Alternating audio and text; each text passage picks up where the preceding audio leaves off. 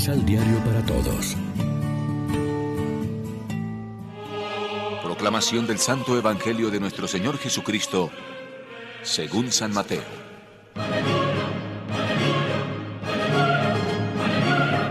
Por su parte, los once discípulos partieron para Galilea, al cerro donde Jesús los había citado.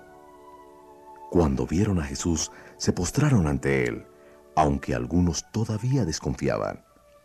Entonces Jesús, acercándose, les habló con estas palabras. Todo poder se me ha dado en el cielo y en la tierra.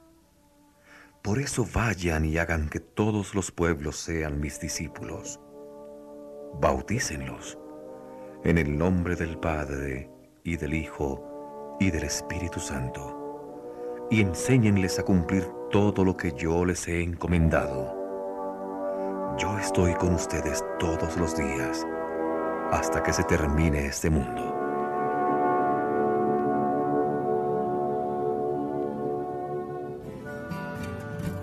Lección Divina Amigos, ¿qué tal? Hoy es domingo 30 de mayo, celebramos la solemnidad de la Santísima Trinidad, como siempre alimentándonos con el pan de la palabra que nos ofrece la liturgia. El final del Evangelio de Mateo nos anuncia la misión que Jesús encomendó a la iglesia antes de su despedida. Es una misión triple, evangelizadora, vayan y hagan discípulos, celebrativa, bautizándolos en el nombre del Padre y del Hijo y del Espíritu Santo, y vivencial, enseñándoles a guardar todo lo que yo les he mandado.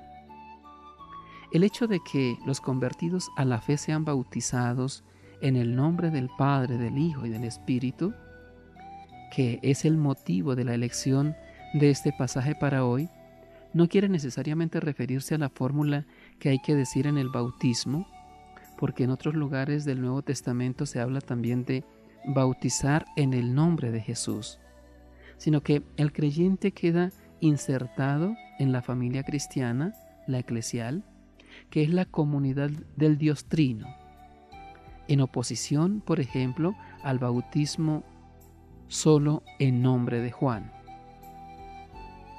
Ciertamente el Dios de la Biblia es un Dios cercano, no meramente filosófico, y todo otro. Es un Dios que es Padre, que ha entrado en nuestra historia, que nos conoce y nos ama. Un Dios que es Hijo, que se ha hecho hermano nuestro, que ha querido recorrer nuestro camino y se ha entregado en la cruz por nuestra salvación. Un Dios que es espíritu y nos quiere llenar en todo momento de su fuerza y de su vida y da testimonio de que somos hijos de Dios. Es admirable y nunca podremos comprender bien el misterio de estas tres personas llenas de vida, trascendentes, plenamente unidas entre sí. Pero tal vez tengamos que esforzarnos más en vivir este misterio que en comprenderlo. Nuestro Dios no es un ser perfectísimo y lejano, omnipotente y frío, retratado en un problema aritmético de personas y naturalezas. Dios es admirable en sí mismo y en la obra de la creación y a la vez cercano a la historia del pueblo de Israel, de la iglesia y de cada uno de nosotros. Reflexionemos. ¿Quién es Dios? ¿Cómo es ese Dios en quien creemos? No es indiferente la imagen que tenemos de Dios. De ella depende en gran parte nuestra relación con Él, relación de criaturas, de esclavos o de hijos. Oremos juntos. Señor Dios nuestro, creemos en ti, Padre, Hijo y Espíritu Santo. Señor, mi Dios, mi única esperanza, concédeme y haz que no deje de buscarte por fatiga, sino que busque siempre tu rostro con ardor. Amén. María, Reina de los Apóstoles, ruega por nosotros. Complementa los ocho pasos de la Alexio Divina adquiriendo el emisal Pan de la Palabra en Librería San Pablo o distribuidores.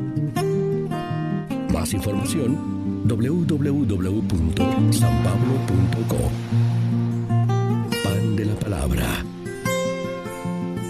Vive la reflexión.